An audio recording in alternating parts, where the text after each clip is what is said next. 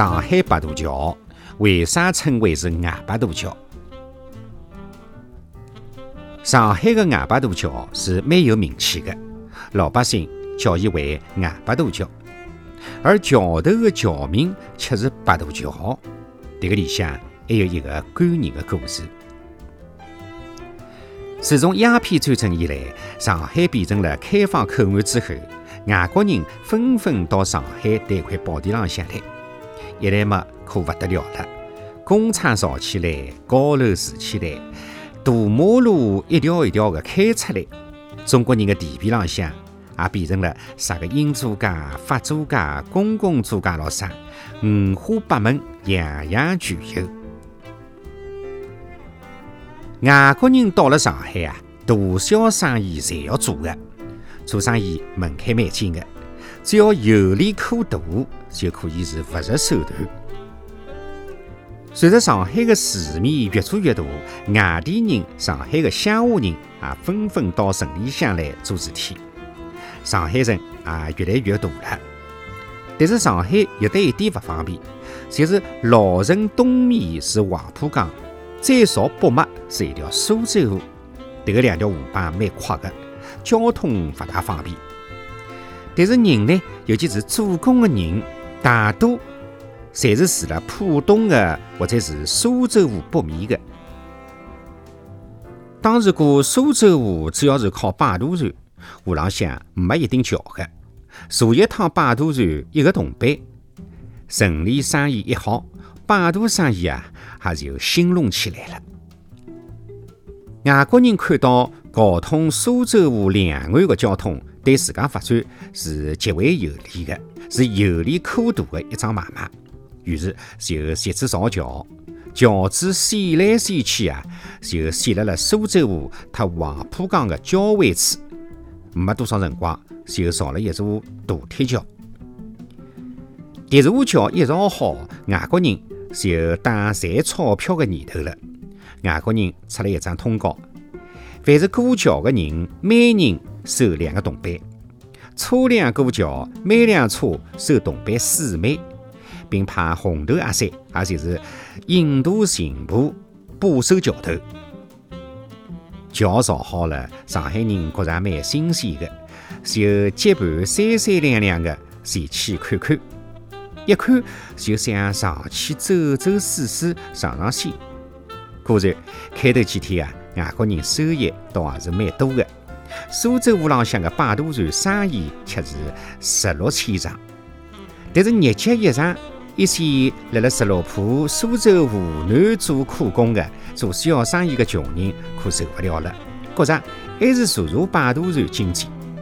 原来啊，多数苦工、小生意人每次要往返苏州河南北数次。现在过桥费比摆渡飞船要高出一倍，小本经营经受不起啊！于是有的几个摆渡船老大就联合起来，着手恢复起摆渡船的行当。大家一商量，觉着要和外国人比一比，特中国人争口气，于是嘛，决定恢复摆渡船行业，并实行免费摆渡。费用呢？大家凑，有钱出钱，有力出力，有钱宜先钱宜。这个决定赢得了桥南穷人的一致赞同。第二天，大铁桥下头就出现了几只摆渡船，船浪向人坐满了，会得撑船的人嘛，就主动担当起老大来。实船相当好，大家高高兴兴地坐摆渡船过苏州河。搿能样子一来，大铁桥浪向稀稀拉拉，几乎没人搭车来来往往了。几日天下来嘛，外国老板急了，伊连忙赶到桥浪向去看看，果然没人来过桥。再朝桥下头一看，摆渡船浪向却是人丁兴旺。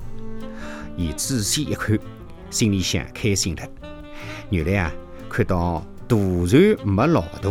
心里想得着了，这个简直是胡闹，肯定上不了的。侬想船坏了，啥人来出铜板修理呀？没人撑船，船能够行伐？于是迭位老板啊，又趾高气扬起来，对管桥的红头阿三讲：“勿要紧的，过几日就会得好的。”就搿能样子，半个月过去了，没动静；一个月过去了，铁桥生意还是兴旺勿起来；半年过去了，一切照旧。原来中国人心善，船坏了，维修的人就主动来修；船浪向的设备坏了，马上就有人买了送来。所以摆渡船越发的兴旺了。搿样子，外国老板要吃慌了。迭个可是赔本生意啊！每日天收勿到一年十个铜板，可是三百六个红头阿三个工地却要付脱二三十块银洋钿。于是招来了董事们开会，研究来研究去，只好向中国人屈服了。董事会之后，桥土浪向贴出了通告：从即日起。凡是过桥的人，一律不收费用。中国人看到迭张通告，高兴得奔走相告。从此，大家过苏州河就勿再坐摆渡船了。后来，迭座桥被人命名为八渡桥，因为迭个是外国人造的，老百姓口头浪向侪叫伊是外八渡桥。